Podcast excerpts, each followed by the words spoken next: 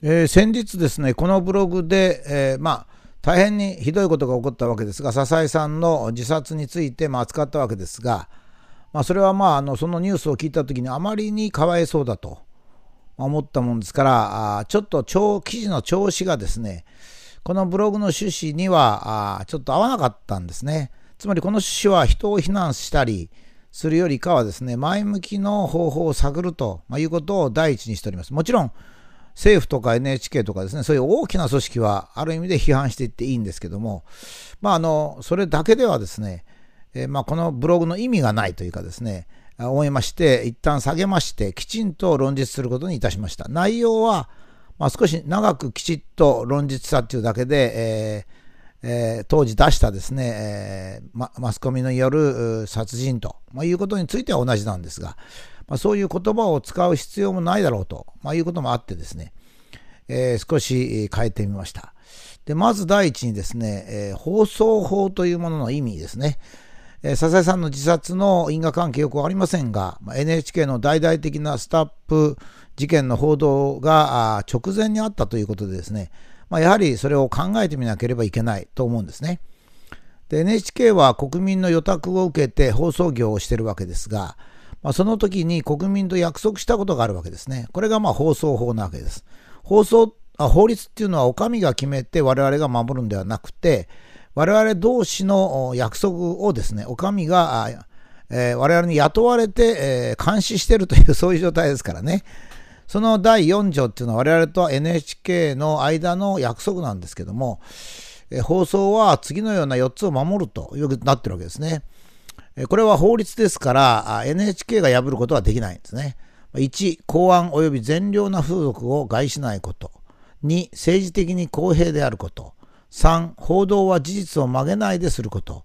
4、意見が対立している問題については、できるだけ多くの角度から論点を明らかにすることと、まあ、いうようなですね、ことになっております。で、もちろん放送っていうのは NHK でも民放でも基本的に同じなんですが、私がやや NHK を特別扱いにしてるのはですね、まあ、国民から強制的に受信料を取り、まあ、日本人全員が良質な放送を見たり聞いたりするようなシステムなんですね。ですからこれはもう民放と圧倒的に、えー、方法とかそういう目的が違うわけです。だから NHK がもし良い方向を向けばですね、まあ、国民にとっては NHK っていうのは有意義なものになりますし、もし間違ったことをし始めますとですね、我々は非常に大きな被害を受けるということが予想されるわけです。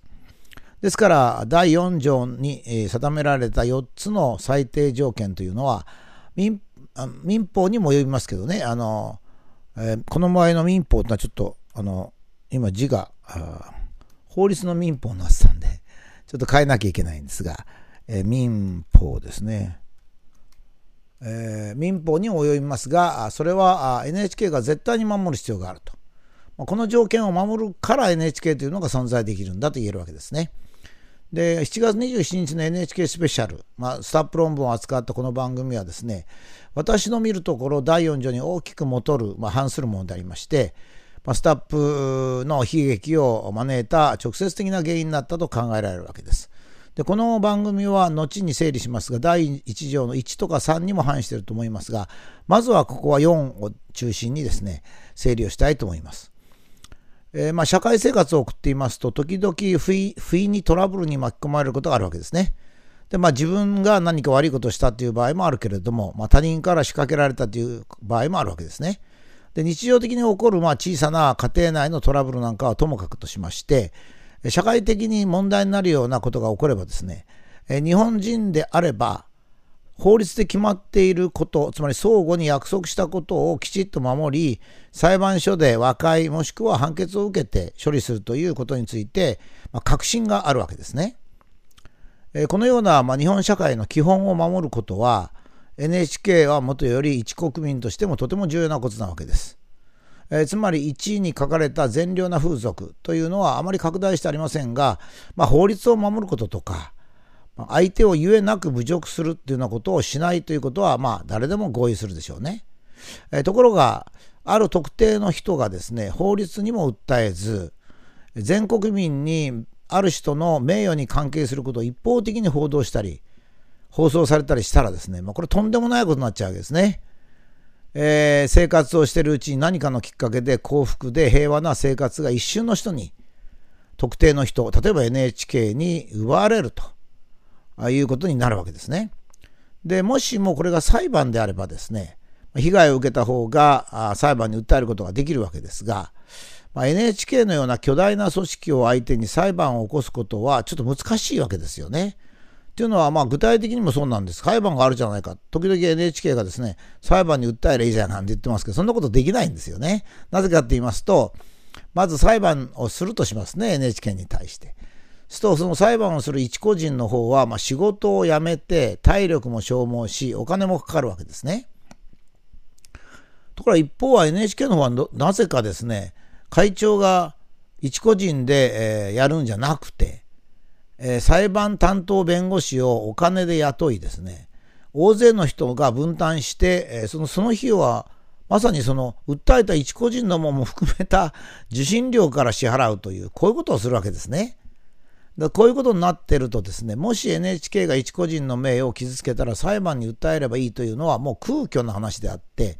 現実的にはできないということなんですね。つまり NHK の権力っていうのは非常に絶大である。まあ、政府とかそういうのも超えて絶大であると、まあ、いうことがまあ分かるわけです。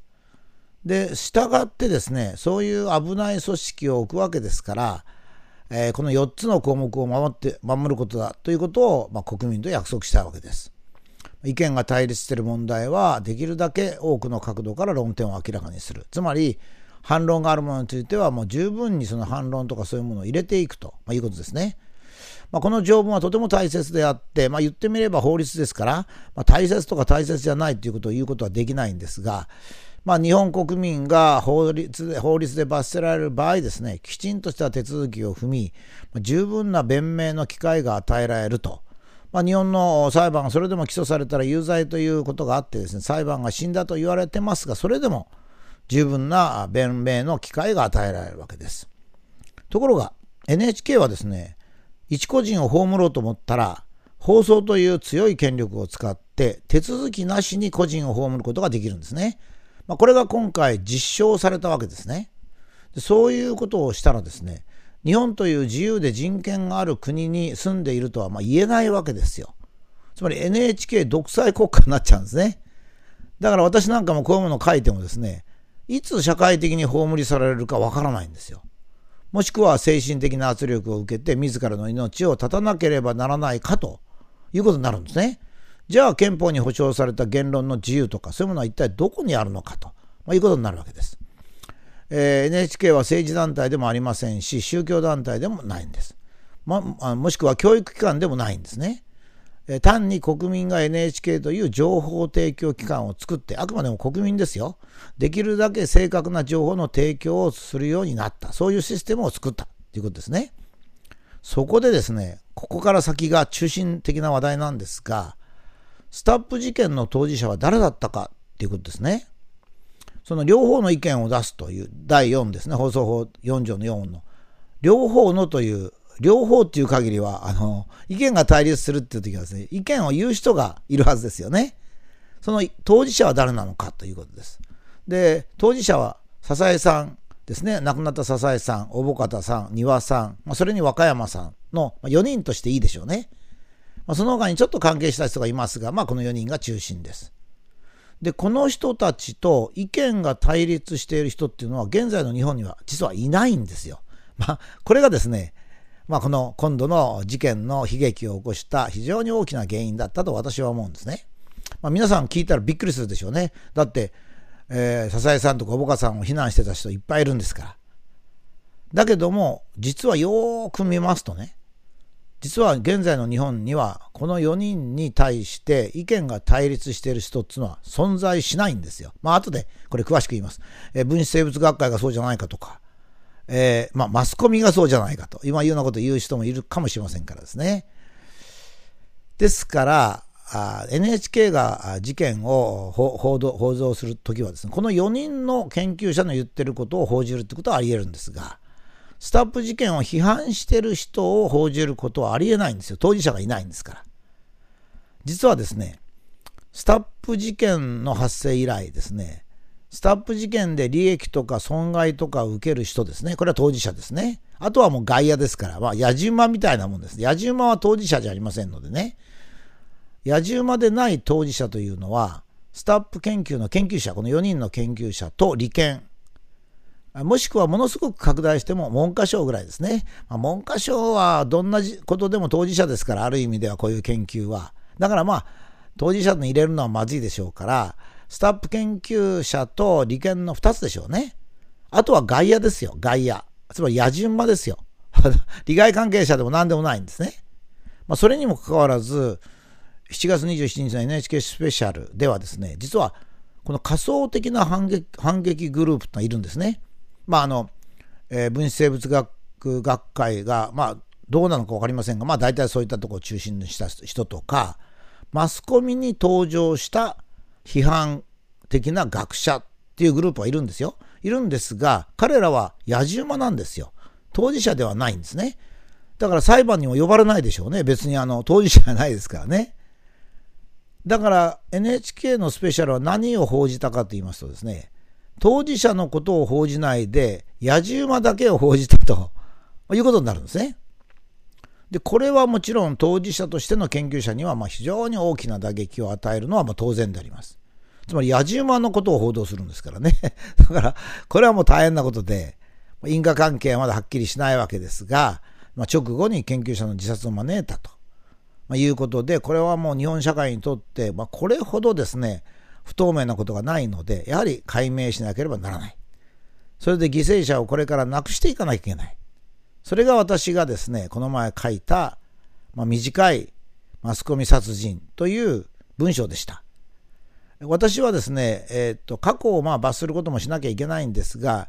今後ですね、またこのようなことが起こるということをどうやったら防げるかということですね。まあ、すでに鳥インフルエンザで、まあ、浅田農園の老夫婦が自殺し、それから、狂牛病で若い獣医さんがお亡くなりになった。今度スタップ事件で、えー、笹井さんが自殺された。まあ、4名の非常に功績があり、また将来立派になるという人がですね、全く被害者がいないところで4人死亡したという事件はですね、やっぱりこれはこのブログでもですね、非常に真面目に正面から取り組んでいかなければいけないと思います。まあ、次回ですね、実はスタップ研究には当事者がいたかということについてもう少し掘り下げて考えてみることにしたいと思っています。